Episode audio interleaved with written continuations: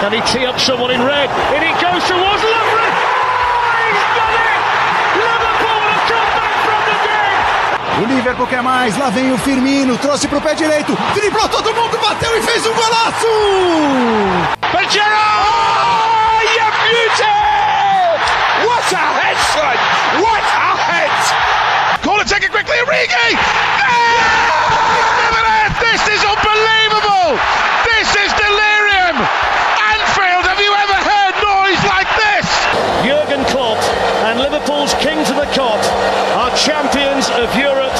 Again.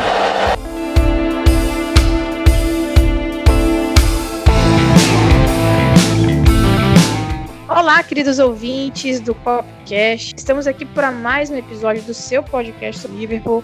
Aqui quem fala é Carol Vago, diretamente do Rio de Janeiro. Real mesmo, porque tá um calor infernal aqui, então vocês vão me ouvir reclamar desse episódio. E hoje a gente tá aqui com a equipe completa, voltando com os nossos episódios de análise pós-jogo. Nós tivemos alguns episódios um pouquinho diferentes nas últimas publicações aí. Um Corner Taking Quickly curtinho falando sobre o Henderson e um episódio especial que o nosso querido amigo Luiz apresentou falando sobre um possível confronto entre o Liverpool dessa temporada, do Klopp, Liverpool do Benítez. Então vamos às nossas apresentações de hoje. Casa cheia. Temos retorno de alguns jovens que estavam um pouco sumidos, então vou começar por eles. Juan, tudo bom contigo, cara? Depois desse hiato aí nas participações? Fala, Carol. Fala todo mundo aí. Fazia um tempinho já, né? Mas foi tudo pro bem aí. Agora estamos de estúdio novo, né? Mais, mais confortável, podendo gravar melhor. E é isso aí. Vamos pra cima. É isso aí. Também tô aqui com o Igor. Fala, Igor, tudo bom?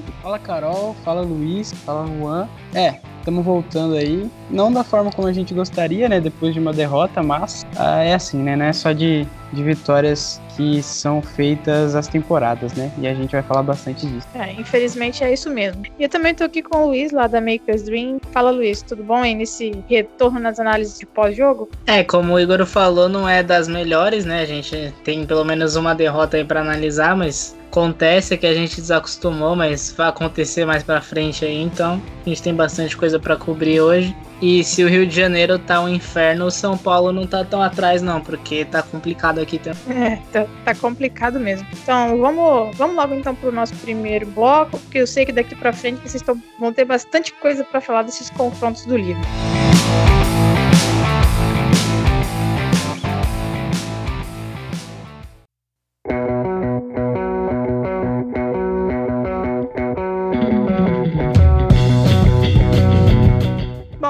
começando o nosso primeiro bloco, então, voltando aí na ordem cronológica, a gente vai falar primeiro do pós-jogo contra o Norwich. ah, pela Premier League, o retorno após a pausa de inverno. Não foi bem uma pausa de inverno, foi mais uma pausa mesmo que a Premier League deu aos, aos times em um formato um pouquinho diferente após, após a maratona de dezembro e janeiro. O Liverpool jogou no segundo fim de semana da rodada desmembrada e jogou contra o Norwich. O Liverpool foi a campo com Alisson, Alexander Arnold, Gomes, Van Dijk Robertson, Keita, Henderson e Wijnaldum, sem o Fabinho, Salah, Firmino, Ox no ataque. Felizmente tivemos mais uma vitória, diferente dos outros do confronto que a gente vai comentar aqui. Só que ela foi uma vitória um pouquinho complicada, né? Foi um jogo que a gente ganhou por 1 a 0 com o gol do Mané vindo do banco, ah, que não provavelmente não estava em condições de atuar o jogo todo, entrou ao longo do jogo e conseguiu meio que salvar o Liverpool de dropar alguns pontos na temporada. Não, não acredito que seria também um absurdo, uma catástrofe, mas é sempre bom ganhar e manter a perspectiva de, do título, né? Manter a perspectiva de até quando a gente vai precisar matematicamente jogar para ganhar o tempo todo na Premier League e não se ocupar tanto com outro, outras competições, outros confrontos. Foi esse o primeiro jogo então que o Klopp teve na temporada toda todos os nossos jogadores disponíveis. E ele escolheu essa escalação para ir a campo. É, eu gostaria então agora que vocês comentassem o que vocês acharam da escolha do time, da atuação, especialmente depois de um bom tempo sem atuar. Eu queria saber o que, que vocês acham de como foi o Liverpool, a postura especialmente, no jogo que foi um pouquinho diferente do que foi o primeiro confronto contra o Norte na temporada. Bom, eu já de início, assim, no jogo, eu já esperava que fosse difícil, né? Porque o time tava voltando de uma pausa, da pausa de inverno de mais ou menos 14 dias, se eu não me engano, né? E mesmo que seja bom, isso traz uma recuperação física para os jogadores, a gente sente a diferença do jogo, né? De ter um ritmo já. E eu vi que o time não teve tanto ritmo quanto o Norte. E a batalha no meio campo ela foi muito dura, assim, dos dois lados. O Norte ele tentava construir, tentava, só que o Liverpool não deixava, assim como o Norte também não deixava o Liverpool construir. A gente teve muita dificuldade de criar. E eu acho que essa questão do ritmo realmente pesou. A gente não, estava num um dia de muita inspiração de vários jogadores, a gente não estava conseguindo, né, fazer aquela pressão jogando na área do Norwich. E a gente, a gente viu os dois laterais, assim, né, não, não foram sendo tão brilhantes, especialmente o Arnold não foi aquele Arnold que a gente costumava ver, então as performances individuais não foram lá das melhores. O Keita ele teve bons momentos no jogo, mas também não foi o mais consistente possível. Eu acho que a escalação foi boa, só que o, o, time realmente sentiu, né? E mesmo assim a gente conseguiu continuar vencendo na Premier League. É, o Mané fez um gol brilhante ali, aquele domínio foi maravilhoso. Não, na minha opinião, não foi falta, né? Teve essa mini polêmica a respeito do, do lance, mas foi para mim um gol brilhante, né? E a gente conseguiu, ainda bem, ganhar e é isso aí. Estamos a 15 pontos do título, 5 vitórias e nos próximos 12 jogos que restam. E é isso. Na Premier League estamos bem, né? Pelo menos. É, o Juan falou bem aí, né? A gente tava voltando de, de um hiato aí do, da parada de inverno que a Premier League deu para os clubes esse ano e vai dar daqui para frente. É, eu acho que é interessante né, a gente analisar isso porque não teve uma volta de, de parada assim que a gente voltou bem, é, mas eu acho que é uma parada necessária. É, eu vi até alguns comentaristas, eu não vou lembrar quem agora, mas algum comentarista questionou, né, por como por que, que a parada tinha feito o Liverpool jogar tão mal e coisa do tipo, como se a parada não fosse benéfica, mas é, a parada de inverno foi instituída para pensar no longo prazo, né? Prazo é a curto prazo realmente é, mexe um pouco com o ritmo de jogo do time. A gente vinha numa sequência de jogos muito boa e daí quebrou por duas semanas, então é realmente um pouco complicado assim para você retornar no ritmo que você tava, mas você vai ver os ganhos a longo prazo porque o time vai terminar a temporada teoricamente com muito mais gás do que terminaria antes. O que para o Liverpool em especial é muito importante porque nossa temporada acabou em julho.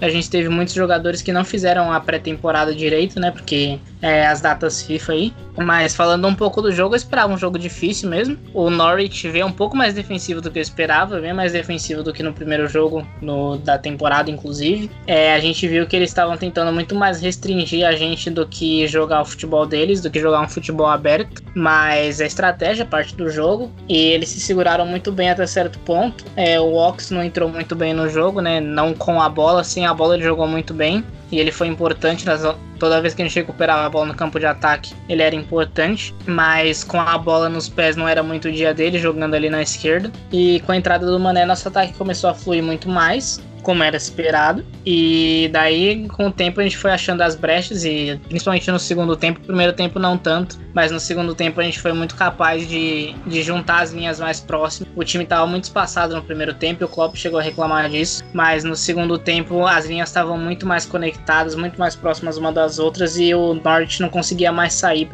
para sair nos contra-ataques que eles estavam tentando no primeiro tempo. É, a gente tem uma intervenção crucial do Alisson né, no 0 a 0 que é uma defesa espetacular. E no segundo tempo o Liverpool toma conta do jogo e o Norte não consegue mais atacar e, e o Mané e o Fabinho entram é, em substituições que eu imagino que já, foram, já fossem planejadas, independente do que acontecesse no jogo, mas por estar 0 a 0 foram substituições ainda mais importantes. E aí o Liverpool já tá com um momento melhor no jogo, já tá mais organizado, o Norte já se vê mais acuado, daí você tira o Mané do banco e o defensor, o Aarons, dava para ver o jogo inteiro. O Aarons no o lateral direito do, do Norwich tava amedrontado o jogo inteiro. O Ox ali, mesmo num dia ruim, tava causando um inferno para ele, principalmente quando o Aarons tinha a bola no pé, ele não tomava uma decisão correta, é, principalmente por causa da pressão que o Ox exercia em cima dele. E eu falei no intervalo do jogo, né, no Twitter, que a mina de ouro era por ali, nas costas do Aarons, e quando o Mané entrasse para correr nas costas dele, é,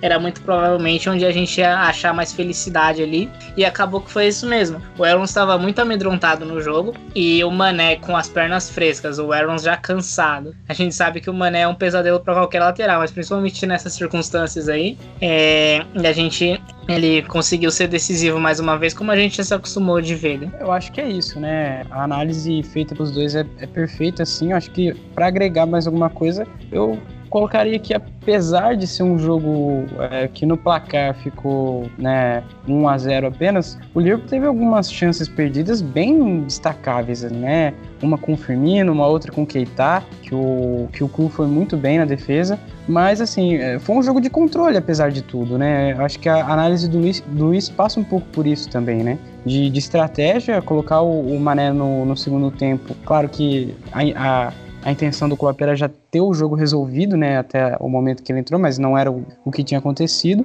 Então, assim, é, foi um jogo de controle. Você vê que nos números, uma posse de bola muito superior, é, finalizou mais, mas é, é, o, o, placar ele talvez ele não demonstre o, quão controle que o Liverpool teve no jogo, porque é, algumas chances perdidas podia fazer esse 1 a 0 virar 3 a 0 facilmente, né? Essas coisas acontecem. Mas eu vou fazer um destaque também pro, pro passe do Anderson, que foi qualquer coisa, né? A gente, a gente fala, a gente já tá falando do Anderson que desde quando eu entrei no, no Copcast, eu falo dele todo o programa com muito carinho e vou, e vou continuar falando. O passe é absurdo, o domínio do Mané também inacreditável, muito bom.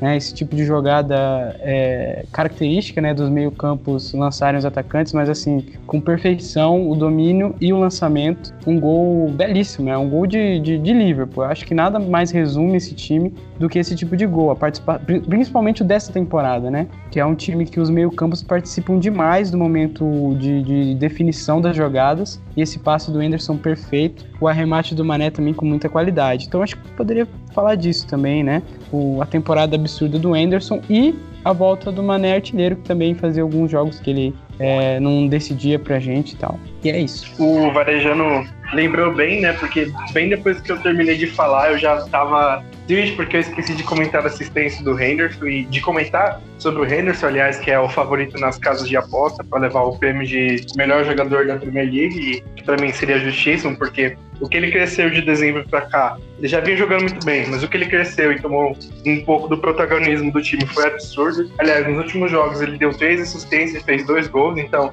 ele tá voando assim, né? Tá jogando a nível world class tranquilamente e a nível de melhor jogador da liga, porque a consistência dele agora não é só mais defensiva, né? A gente tá vendo o Henderson consistente ofensivamente voando e participando diretamente de gols, não só indiretamente, como ele sempre participou, mas agora sendo um cara mais decisivo ainda. Então fica aí também o meu grande elogio ao nosso capita aí que tá voando. É, eu percebi que meu depoimento também já estava muito grande, então eu cortei ele pela metade, por isso que eu não falei do Henderson e tal. Mas como vocês já falaram muito bem, eu vou destacar outra coisa aqui no, no gol, né? Que foi o domínio do Mané. Porque eu salvei essa thread que eu vi no Twitter só para isso. É, de uma professora é, que, de educação física que estava explicando a biomecânica por trás do domínio do Mané, que foi perfeita. É, ela tem o GIF né, do, do domínio do Mané e, e ela fala como como o Mané tem o controle perfeito do corpo dele, mesmo que parece que ele tá caindo desajeitado ali, mas quando você analisa assim,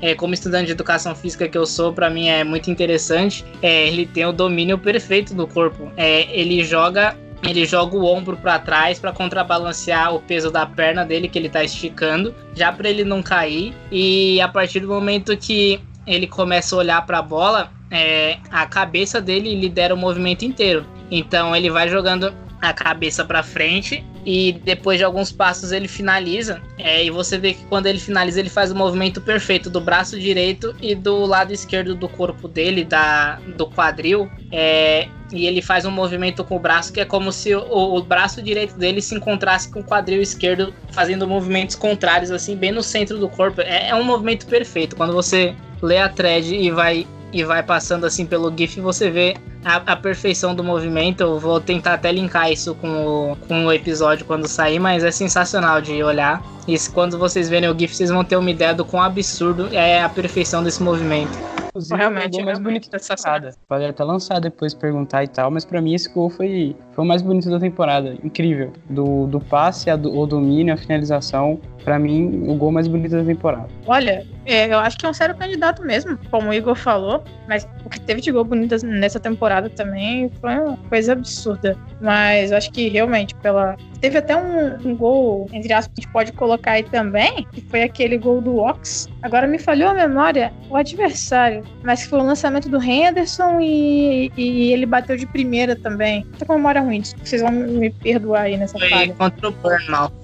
Isso, o primeiro gol do livro contra o Bournemouth foi também um gol, acho que sensacional. Acho que, aproveitando que o Igor levantou essa, essa bola aí sobre os gols mais bonitos da temporada, também é um sério candidato. E vocês falaram como como o Mané é, mudou o jogo assim que ele entrou, especialmente pelo fato do Aaron já estar tá tendo uma atuação um pouquinho insegura, né? O Ox já estava atormentando ele bastante.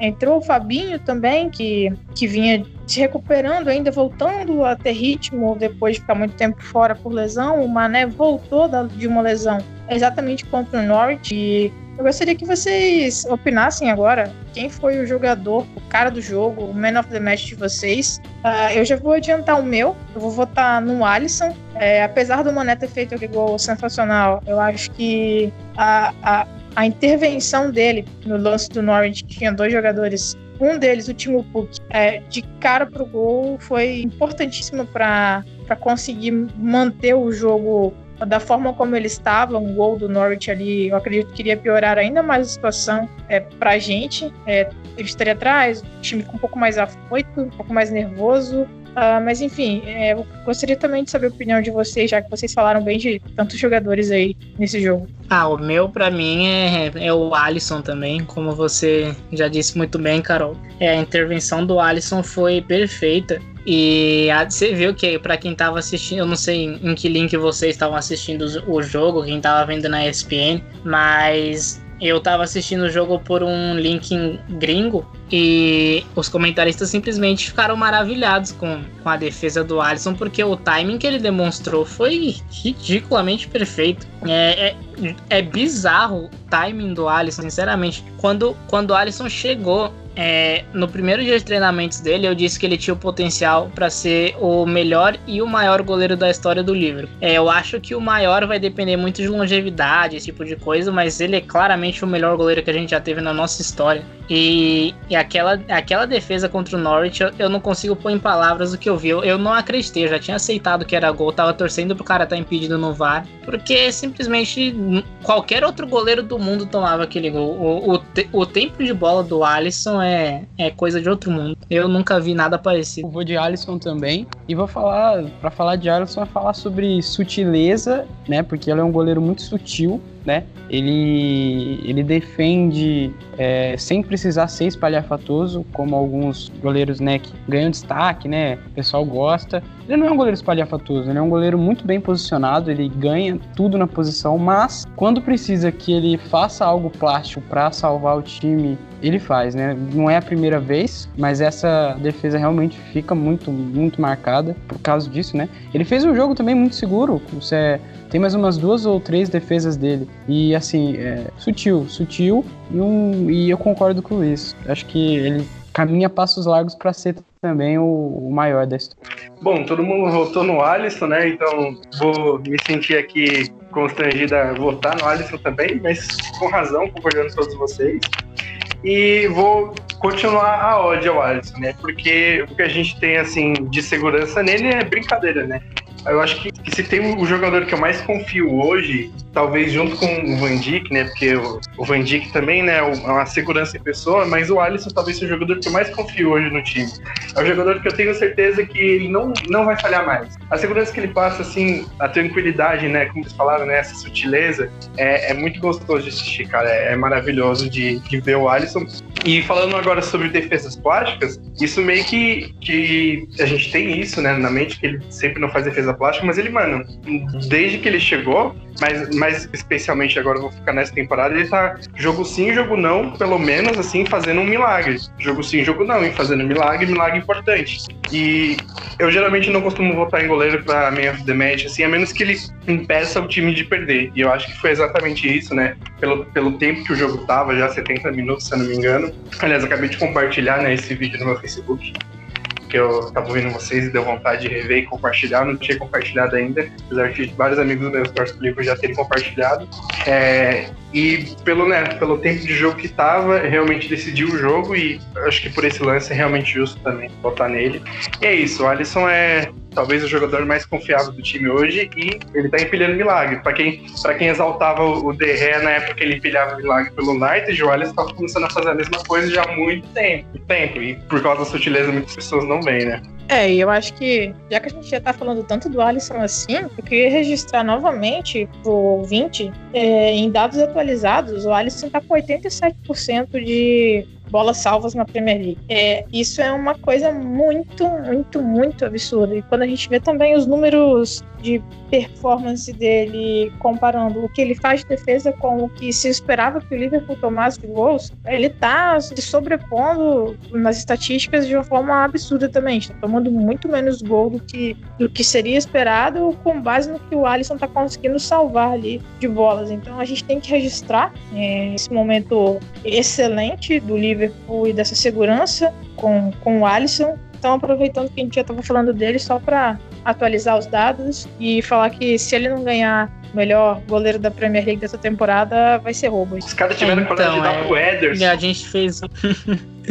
ah, é, aquela temporada foi foda, mas é volta de jogador, né? Jogador é complicado. Colocaram o Pogba na seleção depois dele ter jogado um mês bem só, mas coincidiu com o seu mês da votação e ele entrou na seleção, então foda-se. Mas jogador é assim mesmo. É, eu só queria completar o que a Carol tava falando, porque a gente fez o, o primeiro Corner Taking Quickly foi discutindo, né, o PFA Player of the Year, gente, discutindo mais se o Henderson merecia ou não. E eu falei que um do que os, os candidatos principais dele, além do De Bruyne, seriam, na minha opinião, Van Dijk e o Alisson, porque é bizarro. É, a gente achava que não tinha como o Van Dijk subir um outro degrau, porque ele tava brigando pau a pau com o Messi. E por incrível que pareça, essa temporada do Van Dijk é mais dominante do que a temporada passada. A do Alisson é ainda mais claro que é mais dominante, porque ele passou quase dois meses sem jogar. E ele é o goleiro, ele é o primeiro goleiro que tem 10 clean sheets na temporada. Ele jogou o quê? 19 jogos, se não me falha a memória. É, 18 de 9 jogos, então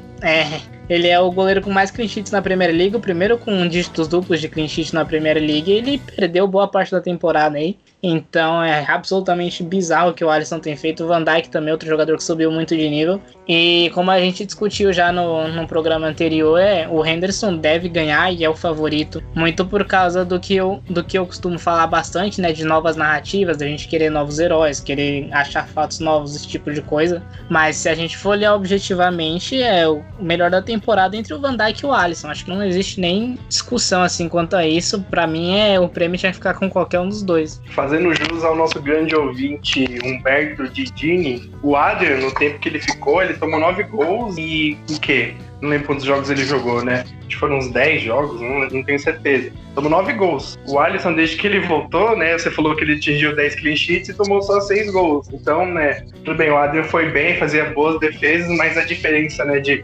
exatamente dessa questão de porcentagem de defesa, a diferença da segurança é outra. E só para terminar essa chuva de números sobre o Alisson, desde que ele chegou na Premier League, né, contando todos os jogos que ele fez, foram 28 gols tomados para 31 jogos sem tomar gol, né? 31 clean sheets. Então, só mostra como ele realmente é uma barreira ali.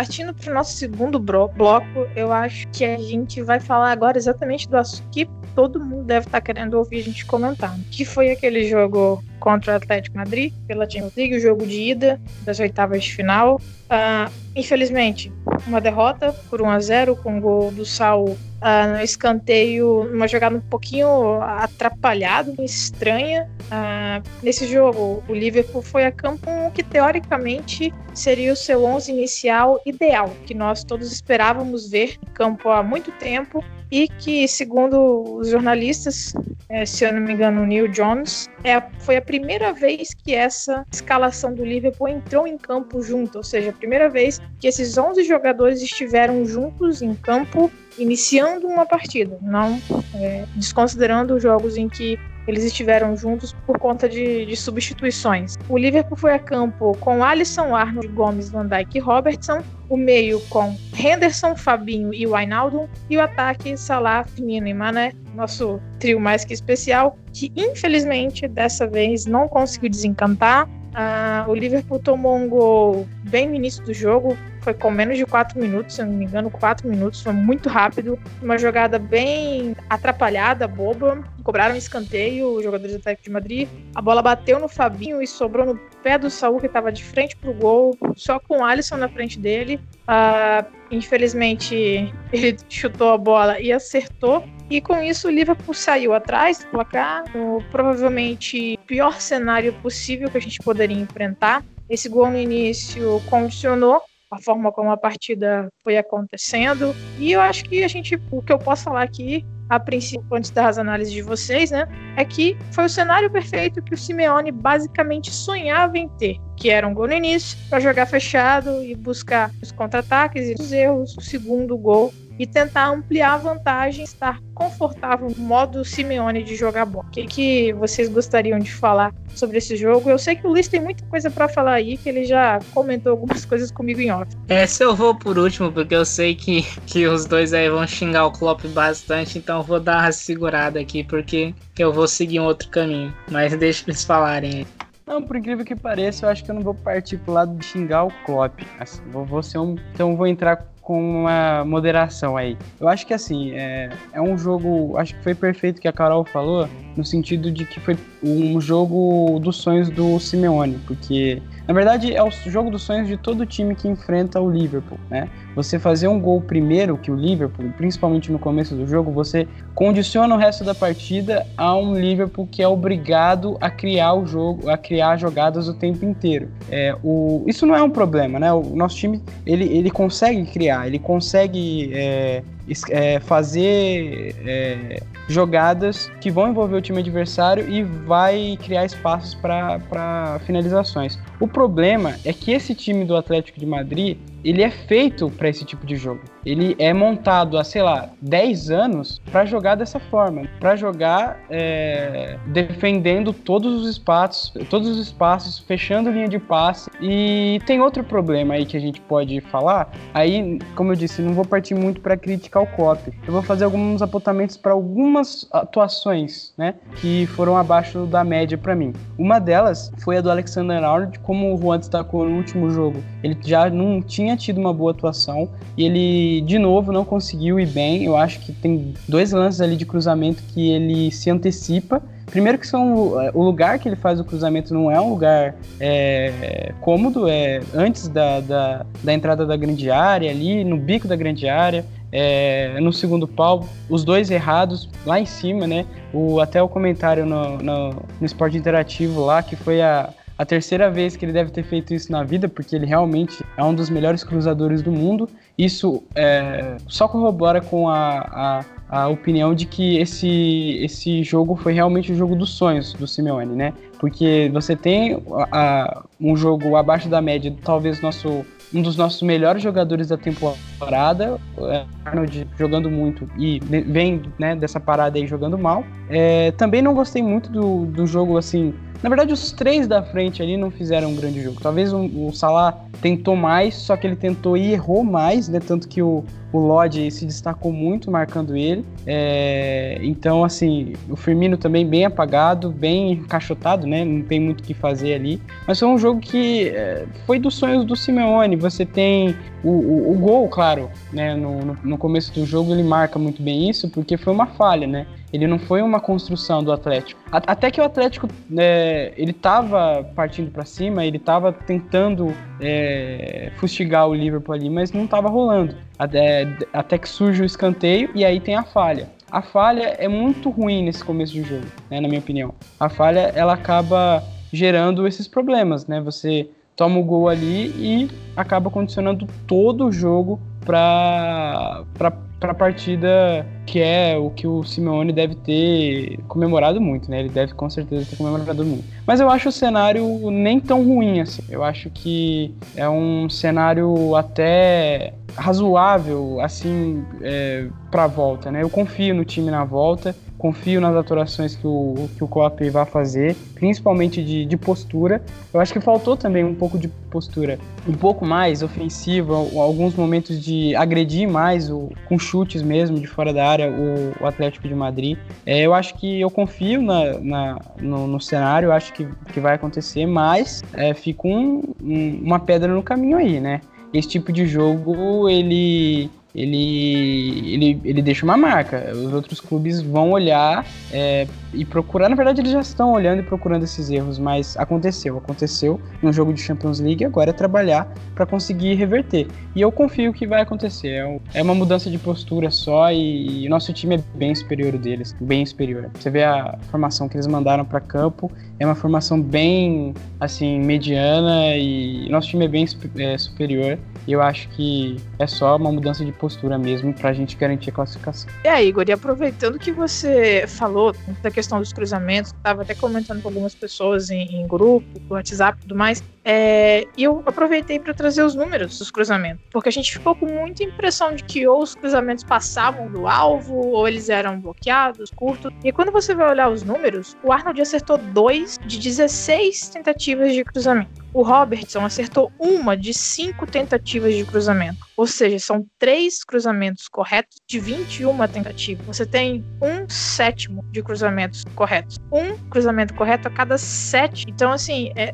dentro do que a gente está acostumado a ver, o número é gritante, muito relevante. E a maioria dos cruzamentos realmente foram pouquíssimo efetivos. A gente sentiu isso assistindo o jogo. E aproveitando para até dar uma alfinetada na galera aí que clama muito do Gomes na lateral, é, o melhor cruzamento do jogo veio do Gomes. Foi aquela bola que ele levantou pro Salah e o Salah cabeceou e a bola passou próximo do gol. É, foi de todos os cruzamentos aí, já que a gente tá falando desse fundamento, ele foi, acho que por muito, o melhor e foi uma ótima oportunidade de gol que a gente criou nessa bola levantada, né? E eu acho que é pior, assim, é, porque esse tipo de jogo é o tipo de jogo que cobra dos laterais uma participação bem mais é, importante, né? Bem mais precisa. Porque o meio-campo ele vai estar condicionado, as linhas de passe é, na intermediária do Atlético vão estar condicionadas, não tem o que fazer, né? É, não, não, no, me, no meio de campo é só realmente esperar um erro, esperar uma falha de alguém. Agora, as laterais, que também vão estar condicionadas, também vão estar marca, é, marcadas, bem marcadas, né? O Lodge no jogo realmente espetacular. É, mas assim, ali você naturalmente você vai conseguir alguma brecha e vai conseguir fazer esses cruzamentos. É importante que se acerte, pelo menos tenha uma porcentagem é, razoável de acertos, porque é, o cruzamento ele gera a confusão, né? Ele gera o, é, a desmovimentação ali, a bagunça ali da, da, do, do, centro da área do Atlético, e isso pode gerar uma oportunidade de gol. Isso é, isso é clássico, é clássico, né? É, então é importante que nesses jogos os laterais funcionem com precisão. E não foi o que aconteceu. Eu acho que essa é uma das coisas que explicam o azar ofensivo, o, é, o, o fraco poderio ofensivo que a gente teve nesse jogo. Né? Eu acho que é uma das coisas que podem explicar. Eu também não vou tomar o caminho de xingar o Klopp, porque a gente já conhece como é o Klopp na Champions League, né? Ele gosta de se transformar no Celso Roth, brincadeira. Mas, uh, assim, foi o jogo perfeito, né, do, do, do Atlético. O, o Varejano foi maravilhoso na análise aí também. Porque esse é o jogo do Atlético, especialmente mais nos últimos dois anos, assim, que eu sinto que o Atlético ele tem menos poder ofensivo. E agora que perdeu o Griezmann, então, tem muito menos ainda, né? Que o João Félix ainda não, não conseguiu se adaptar tão bem como era esperado. Mas é isso, é o Atlético de Madrid de uma bola. Sempre foi assim e está cada vez mais acentuado, porque o time ofensivamente já não é mais aquela beleza, né?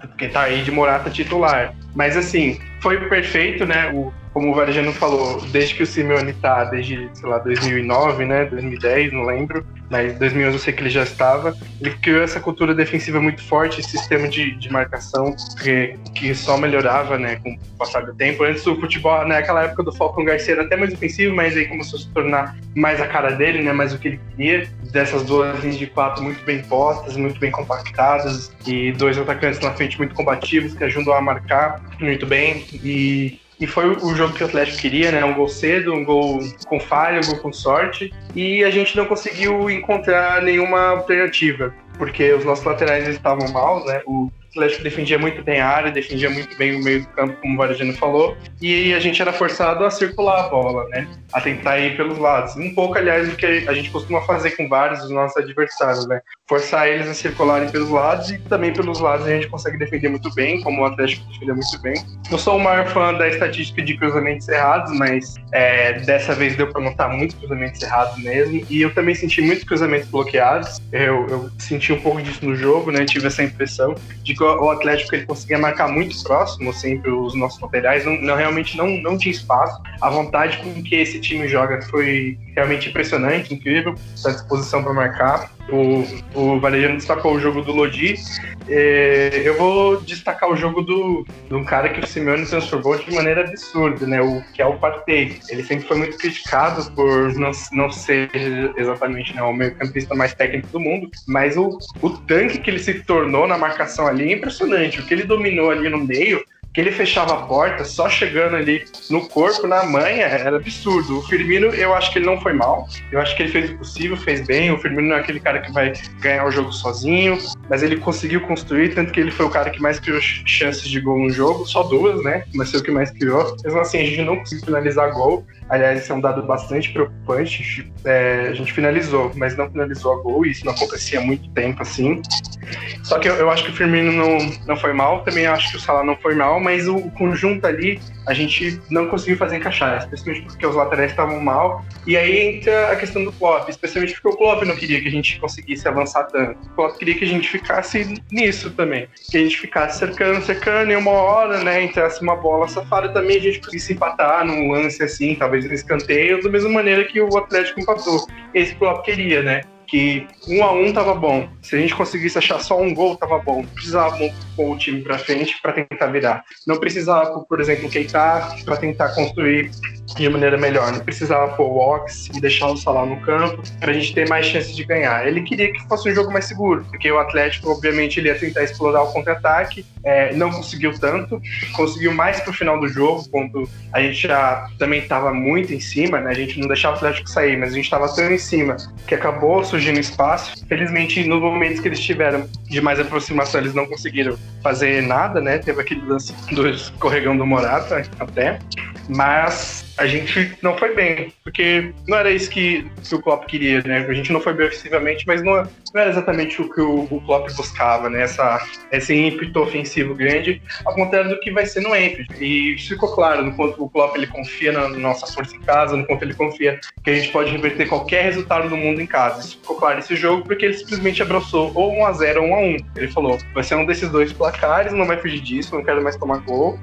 É isso, 1x0 confia em casa. Só que, assim como, obviamente, o Atlético de Madrid não pode subestimar a força do, do Enfield, da nossa casa, a gente também não pode subestimar a força do Atlético de Madrid, porque tem um dado, aliás, que é muito interessante, é, do Atlético de Madrid do Simeone, em 26, nas 26 oportunidades que eles venceram o jogo de ida, na 25 vezes eles passaram para para outra fase, eles classificaram. A única vez que eles perderam foi justamente temporada passada, né? Que eles venceram 2 a 0 da Juventus no Vicente Caldeirão. Aliás, não, já era o Wanda Metropolitano, desculpa. E tomaram três, né, fora de casa. E aliás, o, o jogo que o Liverpool precisa reproduzir, reproduzir é esse foi é exatamente esse jogo da Juventus da temporada passada. A Juventus não deixou o Atlético sair de maneira alguma, ela impôs o seu ritmo e ela abusou, usou e abusou dos laterais, né, de, dos lados do campo. Os pontas e os laterais desse jogo causaram um, um caos terrível. O Atlético ficou aterrorizado, não conseguia sair e ele começou a sentir os gols, né, da, é, o psicológico pesou um pouco também, né, quando veio 1 a 0 aí veio 2 a 0 aí no 2 a 0 o psicológico do, do Atlético já tinha quebrado também. E foi isso, a gente fez um jogo intenso, que jogou na área do Atlético a todo momento, não deixava sair. E eu tenho certeza que se a gente conseguir reproduzir isso, a gente vai conseguir passar. Porque por mais que o Atlético seja maravilhoso defendendo, a gente também é maravilhoso atacando. A gente sabe a força das peças que a gente tem, se a gente conseguir com o time completo, espero, né? Tenho certeza que o Pop não vai poupar ninguém, ele vai meter Henderson, e no mínimo o Hinaldo e Keita. Se ele puder, talvez até meita já o Keita e o Ox, né? Mas eu tenho certeza que o Klopp vai para cima desde o primeiro momento, que ele vai querer o Liverpool deixando o Atlético totalmente sufocado lá atrás, sem saída, só espirrando bola, só mandando bola para frente, a gente jogando na área deles e forçando a todo momento. Eu espero, agora falando um exemplo de um jogo nosso, eu espero um jogo parecido como contra o Tottenham, que foi quando a gente saiu perdendo de 1 a 0 no começo. Aquela ocasião eram só 90 minutos, né? Agora é um confronto de 180, então a gente vai ter 90 minutos só para reverter, mas a gente saiu tomou um 1 a 0 também aos 4 minutos lá do, do Kane e a gente fez um, a pressão talvez mais avassaladora da temporada, que quando a gente precisava de dois gols para reverter o cenário, ainda a Premier League estava bem aberta naquela época e a gente precisava da vitória, e a gente fez uma pressão assim assustadora. Foi uma vitória de um time que realmente não estava brincadeira e um time que provou que pode reverter qualquer resultado. tanto quanto provou quanto a, a remontada do Barcelona. Mas esse jogo, para mim, ele chega até perto de, de, de, ter esse emblema da remontada do Barcelona, do quanto a gente lutou, do quanto a gente pressionou e do quanto a gente fez certo, né? Não só lutou, mas a gente fez as coisas certas, as decisões certas do, do Klopp e dos jogadores, a gente fez a, o jeito certo para conseguir virar. Pressão intensa, o Tottenham não tinha saída, não tinha alternativa, estava assustado, aterrorizado de tanto que a gente chegava e a gente conseguiu a virada que a gente precisava, dois gols. É isso que a gente precisa também para passar de fase. Então, vou pegar esse gancho aí do Juan, né, que falou bastante aí, falou muito bem. É, se vocês quiserem sentar agora, porque eu tenho alguns pontos aí para falar e talvez demore um pouco. Mas a primeira observação que eu tenho sobre esse jogo é que e o que eu vi depois nas redes sociais foi um pouco preocupante. Né? Lógico que rede social, a gente, ainda mais que a nossa torcida ficou um pouco mimada com, os, com as últimas duas temporadas, a gente não reage bem à derrota. Mas é, o que eu vi foi muito revisionismo, e é fácil você ser revisionista, né? Quando o jogo acaba. Mas antes do jogo, acho que era consenso que o meio-campo tinha que ser Fabinho, Henderson e Winaldo. E para mim o Klopp fez certo com a escalação. É, a gente tomou um gol besta e não fazia parte dos planos, lógico, era o pior começo possível pra gente dar essa vantagem pro Simeone logo no começo. Mas o que eu vi depois foi um time que manteve seus princípios de jogo, manteve seu plano. E em muitos momentos a gente teve chance de causar muitos problemas para o Atlético de Madrid. O problema principal do jogo é que a gente teve muita gente jogando mal mesmo. A gente teve atuação abaixo do Van Dijk, a gente teve atuação abaixo do, do Arnold, do Salah, até certo ponto do Mané. O Firmino não muito por culpa dele, mas foi uma atuação abaixo. O Fabinho jogou muito mal, o Henderson que vinha muito bem jogou mal. E o que eu acho interessante disso é que a maioria desses nomes que eu falei jogaram os 90 minutos contra o Norwich. É, o jogo contra o Norwich, que a gente tem que lembrar, a gente teve só dois dias, de descanso, dois dias de descanso entre o jogo do Norwich e o jogo do Atlético de Madrid. E boa parte das performances abaixo que a gente viu eram ou de jogadores voltando de lesão, ou de jogadores que jogaram os 90 minutos e tiveram só dois dias para se recuperar. Tanto que a lesão do Henderson é um pouco preocupante, até por isso. Eu imagino que tenha sido algum tipo de desgaste e que tenha levado a essa lesão. Mas enfim, o ponto é que a gente teve muitos jogadores-chave é, tendo performances abaixo do esperado. Eu acho que estruturalmente a gente não fez nada de errado, e é por isso que eu falo que o Klopp não errou na escalação. E nem durante o jogo, assim, eu acho que ele tem errado em não ter colocado o Keita ou o Ox no campo. Porque eu acho que em termos estruturais que a gente estava fazendo estava funcionando. É, a questão é que a gente estava executando muito mal. É, para mim, o, o lance que o lance que escancara isso é uma bola que o Arnold pega na lateral e ele olha para a área e ele tem dois marcadores assim na frente dele, só que ele tem um espaço bem relativamente grande para passar a bola. E ele tem o Salah sozinho dentro da área, que é esperando um passe curto, assim, na entrada da. no bico da área. É, e se o Salah recebe aquela bola ali, ele tinha a chance de causar um caos na defesa. Só que o Arnold simplesmente baixou a cabeça e cruzou por instinto. É, a gente não tá acostumado a ver o Arnold tomando esse tipo de decisão errada. Para mim, é uma decisão muito errada. O Salah ficou frustradíssimo de não ter recebido o passe. E para mim, aquilo encapsulou o jogo todo.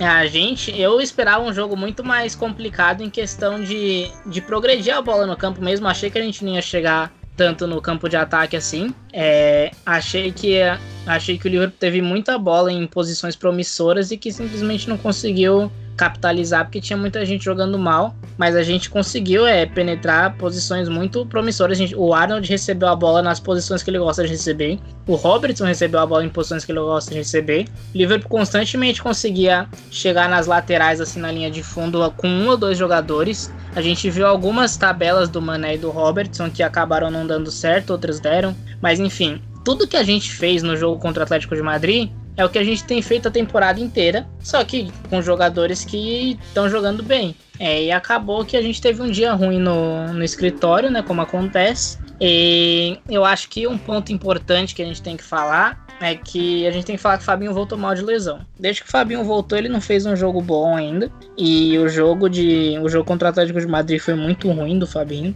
É, ele movia a bola lentamente, ele não conseguia achar aquele espaço que a gente está acostumado a ver ele achar. Claro, é, é normal, cada um volta de lesão de um jeito, ele não dá pra não dá para pedir que ele volte de lesão voando também, porque o cara não é uma máquina, mas o ponto é que ele tá jogando mal e ele prejudicou a gente bastante contra o Atlético de Madrid. É, o Varejano falou sobre as, finaliza as finalizações de longe, né? É, eu acho que o que mais me irritou no jogo, fora o juiz, que eu não vou comentar pela minha sanidade mental, mas em termos de o que aconteceu em campo ali, o que mais me irritou no jogo foi o Fabinho tentando chutar as bolas que ele tentou, porque assim, acho que a única coisa ruim do Fabinho ter feito aquele gol contra o Manchester City é que agora toda bola que ele pega com espaço, a torcida espera que ele finalize, ele vai no embalo da torcida e finaliza. E teve pelo menos dois ou três chutes que ele tentou que passaram muito longe do gol e que ele tinha opções melhores, ele podia rodar a bola, ele podia tentar achar companheiros em posições melhores, mas ele se empolgou com o espaço que tinha, finalizou, finalizou mal as duas ou três vezes que ele tentou isso. E eu tenho um dado aqui interessante da temporada do Liverpool.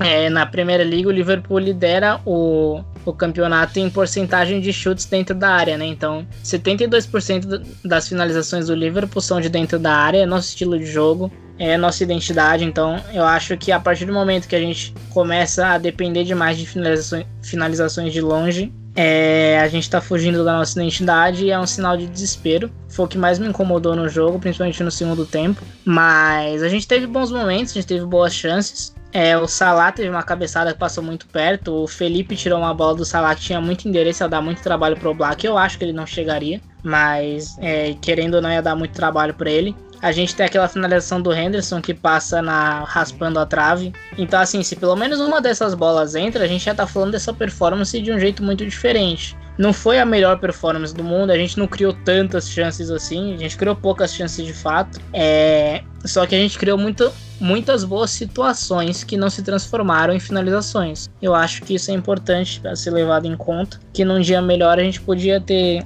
a gente podia ter se comportado muito melhor, a gente podia ter tomado decisões melhores e isso refletiria mais no resultado final. E para terminar de comentar sobre esse jogo aqui, é, eu queria falar né, que por mais que eu esteja falando tudo isso, eu acho que não dá para não dá para não criticar o Klopp, porque dos últimos 11 jogos fora de casa que a gente fez na Champions League, a gente perdeu 7, né? Então, por mais que por mais que ele tenha um plano de jogo certo e que tenha funcionado muito bem nas, nas duas pernas, é querendo ou não, são sete derrotas nos últimos 11 jogos. Então, em algum ponto, a gente vai acabar não conseguindo reverter um jogo e a gente vai começar a questionar isso. Só que o que eu quero destacar é que essa performance, ao contrário de outros jogos fora de casa que a gente não jogou bem, como por exemplo os jogos contra a Napoli nessa temporada e na temporada passada, acho que diferente desses dois jogos, o que a gente fez esse jogo contra o Atlético de Madrid foi muito interessante. A gente conseguiu jogar o nosso futebol até certo ponto, só que a gente jogou o nosso futebol como se a gente tivesse jogadores ruins, né? Como se a gente tivesse um elenco limitado, porque a gente tinha muitos jogadores-chave é, que não estavam num bom dia. Então acho que é, é, algo a se ponderar aí quando a gente falar dessa performance. Não dá para colocar essa performance do Atlético de Madrid no mesmo, no mesmo nível que a gente coloca os jogos contra a Napoli, jogo contra o PSG, etc. Acho que foi uma performance muito melhor e que se a gente tivesse pelo menos dois jogadores num dia melhor assim, a gente saia com um resultado bem melhor. E se pelo menos uma das bolas entra, que a gente, das chances que a gente criou, a gente já tá falando de um jogo muito diferente aí. Não, é exatamente. Mas eu acho que a gente poderia. Acho que a discussão ela pode ir nesse sentido de olhar para esse jogo com mais cidade quando a gente fala sobre postura. Eu acho sobre atenção, sobre é, minimizar falhas. Eu acho que é, é sobre isso que eu falo quando tem essa diferença de Liverpool fora de casa e dentro de casa na Champions. Na Premier League quase não existe isso, né? Pelo menos nessa temporada quase não existe isso. O Liverpool vai com a mesma postura dentro, fora de casa. É claro que muda de, de adversário para adversário, o Klopp tem seus planos de jogo, mas a postura, a atenção e, e a entrega do time, ela é, é equivalente, né? É, agora, essa coisa do Klopp falar, né, que tem total confiança em casa, talvez, né, eu não, não, não quero, né, é, criar teoria nada, mas eu acho que isso cria uma certa comodidade dos jogadores, né? É, falhas acontecem, é, mas assim, se é uma falha do Fabinho, um jogador que já não vinha bem de lesão, eu acho que essa, essa fala do Luiz foi muito precisa, porque o Fabinho deu muito azar também de, de ter chegado na, no momento que o Liverpool melhor né, estava na competição. Ele não consegue render no nível dos outros jogadores, isso para mim é claro, entendeu? Ele não consegue render no nível dos outros caras. E aí, fica, isso fica muito mais claro quando os outros caras estão no maior nível de atuação é, da temporada, né? Anderson, o Hinaldo, principalmente o Anderson. Mas enfim, é, ser uma falha do Fabinho é, no começo do jogo contra um time que você não pode falhar no começo do jogo, porque eu acho que é meio, é meio claro isso, assim, né? Se você falha contra o Atlético de Madrid no começo do jogo, você toma um gol, cara, vai ser muito difícil de você conseguir fazer um gol ou virar a partida, entendeu? vai ser muito difícil. Eles estão condicionados para esse estilo de jogo desde o começo é, do Simeone. Né? O Juan fez o destaque também aí falando das fases do Atlético. Então, assim, é, para mim tem todos esses problemas, mas volto a dizer, o cenário ainda é muito é, agradável, não é, é motivo para para ir na porta do CT, escrever fora Klopp, é, ou fazer manifestação na rede social aí, que né, é, não é termômetro para nada, né? A verdade é essa. Mas eu acho que tem que ser feito também esse destaque, esses destaques aí, principalmente é, em, em relação à postura e atenção. Isso em jogos fora de casa, o Liverpool, principalmente na Champions, é, falha muito nesse sentido, eu acho, assim, né? Eu sinto isso. Pô, o jogo contra o Napoli, claro que nenhum dos jogos são iguais uns aos outros, né? Cada um tem a sua condição e a sua, né, o, o seu momento, mas assim, é, se repete, sabe? Essa coisa da falta de atenção, essa, essa, esse, essas falhas de jogadores é, pontuais, então acho que tem que ser feito esse destaque aí, porque isso não pode se repetir, não. Isso, principalmente em Champions League, a gente tem que continuar com um nível de rendimento muito homogêneo para conseguir manter aí, né, o, o time na posição que ele está. Então, a gente tá falando aí do Atlético de Madrid, do Simeone, que são provavelmente o melhor time defensivo do mundo, né? É, é, é, difícil analisar o Atlético de Madrid dessa temporada, porque muitas das dificuldades que eles estão tendo é de uma tentativa de transicionar desse jogo defensivo para um jogo mais ofensivo, um jogo mais propositivo. É algo que o Simeone tem tentado fazer, principalmente essa temporada. Então, lógico que eles estão sofrendo ainda no campeonato, no campeonato nacional, então, acho que muita gente que não assiste a La Liga levou isso em consideração e esperava um jogo mais fácil, esperava que o time tivesse regredido algo do tipo, mas muitas das dificuldades que eles têm tendo é nessa tentativa de transição. Mas num jogo que permite eles a, voltarem ao básico, voltarem ao que eles costumam fazer, o que eles fizeram tão bem nos últimos 10 anos, é o jogo que eles queriam. Então, qualquer, qualquer dificuldade que eles tenham tido essa temporada não entrava em campo nesse jogo, porque era um cenário que eles simplesmente podiam voltar às raízes deles e eles não teriam a maioria dos problemas que eles tiveram essa temporada. Então a gente está falando da, da melhor equipe defensiva do mundo nos últimos 10 anos, mais ou menos. E Assim, o Liverpool tá acostumado a enfrentar esses times que colocam 11 atrás da bola, jogando na Primeira Liga o tempo todo. Só que a diferença é que na Primeira Liga a gente tem adversários muito bons, só que não do nível do Atlético de Madrid, não do, não do nível que, que é uma defesa do Simeone.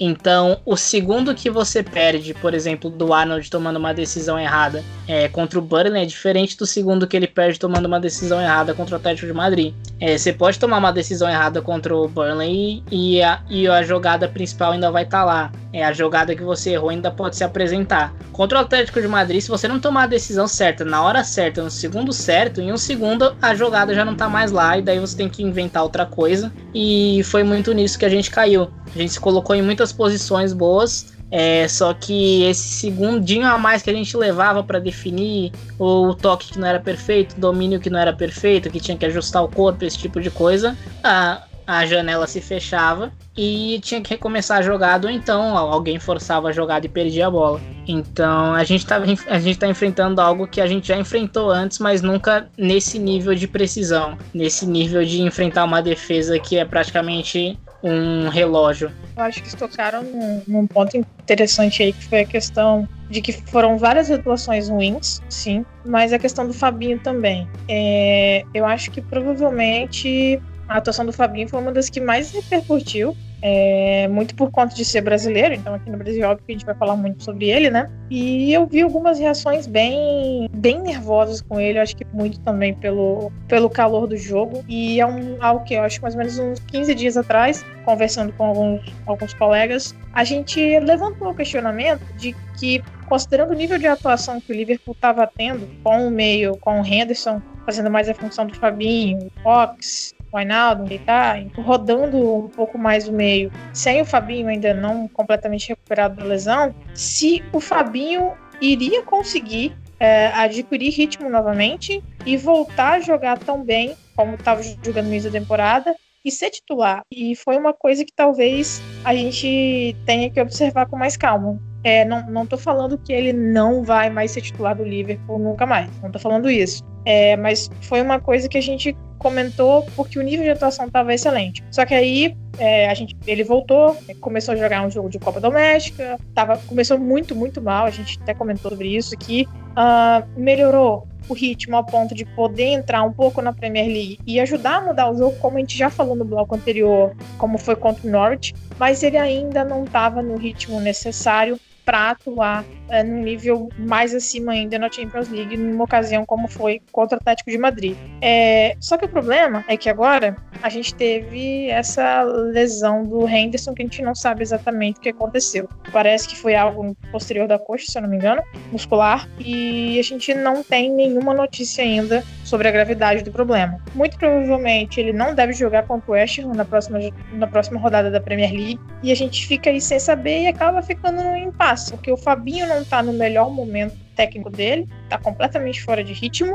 Uh, o Henderson, que vinha sendo provavelmente o nosso melhor meio-campista, talvez melhor jogador do time, é, machucou. Então a gente vai ter que usar o Fabinho e começar a rodar. Voltando o Milner também, que tá voltando de lesão. Vai ter que usar mais o Lalana, vai ter que usar mais o Keita, vai ter que usar mais o Ox, além que já tem sido exigido do Ainaldo. Então, eu acho que essa pontuação de vocês com relação à atuação do Fabinho e o porquê dela tá acontecendo dessa forma, essa falta de ritmo dele, é bastante acertado e foi bem importante vocês comentarem sobre isso. É, eu só queria pontuar que eu falei isso já, né, mas eu vou falar de novo. Eu acho que esse cenário de 1 a 0 pro Atlético de Madrid não é tão fácil como a gente tá enxergando. E o Luiz ele foi perfeito quando ele falou que a gente teve, né, a maioria das torcidas Livre teve esse, essa visão aí que o, o confronto contra o Atlético de Madrid seria mais fácil do que seria nos anteriores, porque eles regrediram, claro, estão em quarto, quinto na La Liga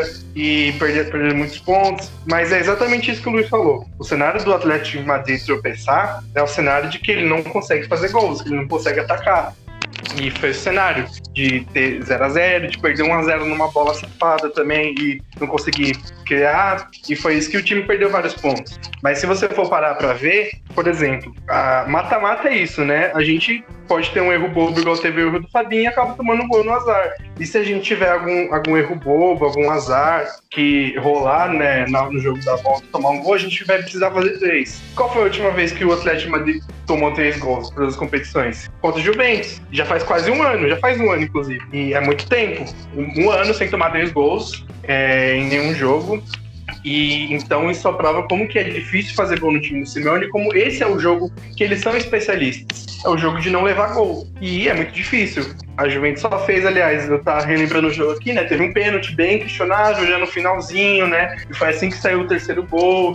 E, e foi tudo perfeito pra Juventus, né? Porque, como eu falei, não deixou o Atlético sair, o Atlético ele não chutou no gol nesse jogo, não conseguiu sair, foi tudo perfeito, né? É, as ações do Cristiano Ronaldo foram perfeitas, todo o time ali foi perfeito, então tudo deu certo. E isso é mata-mata. Pra um tudo pode dar certo, pro outro tudo pode dar errado num dia. E aí também que eu vou concordar com o Luiz, que o Klopp precisa ser mais criticado nisso, ainda mais num, na, numa mata-mata de shape. Na fase de grupos a gente até entende, porque a gente sabe que a gente vai jogar todos os jogos ali em casa, e se a gente fizer nove pontos em casa, a gente vai estar praticamente dentro. E talvez empatar um jogo, né, 10 pontos geralmente é o que pelo menos vai classificar. Mas essa postura hoje, talvez a, gente não, não sabe, né, a gente confia muito em, em, no, na força de, da nossa casa, mas talvez não tenha sido né, a mais correta para um pro jogo de oitavos contra um adversário tão, tão forte. Claro que a gente tem que respeitar o adversário jogando em casa, mas a gente sabia que a gente podia tentar mais ainda do que a gente estava tentando. Que a gente não. Sei que não foi um jogo terrível, mas a gente poderia.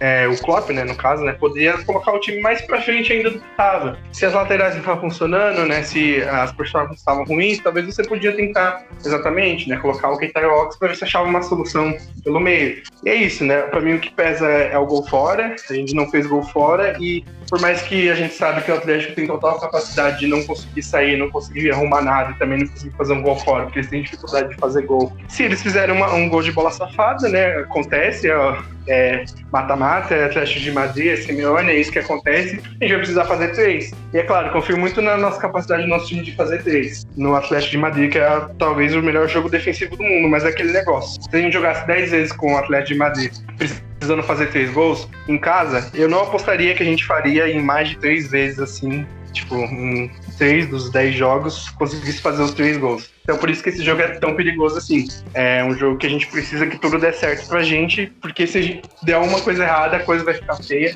porque é um time que melhor defende do mundo. É isso.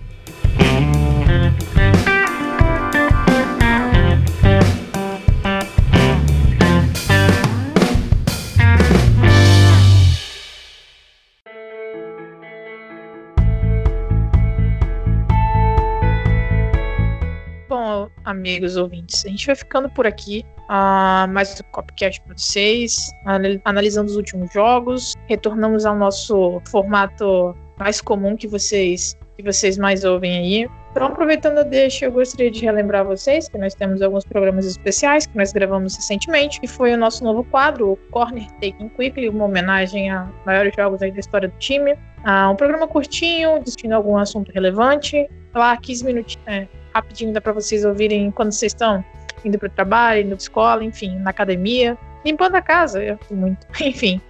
É, e também o nosso especial, que o Luiz apresentou, ele pode falar um pouquinho melhor para vocês. É um confronto virtual aí, o Liverpool do Klopp, o Liverpool do Benítez, e um confronto de mata-mata de Champions, aproveitando a última análise pós-jogo aí. Lembrando a vocês que é muito fácil encontrar a gente lá no Twitter, arroba CopcastLFC. Sigam a gente lá, interajam, mandem perguntas, respondem vocês aqui. E então eu vou deixando aqui o meu tchau. Galera, fiquem à vontade para pedir até a próxima. É isso, galera. Obrigado por escutarem mais um episódio aí do Copcast. A gente agradece a audiência. Continuem com a gente aí pro futuro. Escutem os episódios anteriores se vocês ainda não escutaram.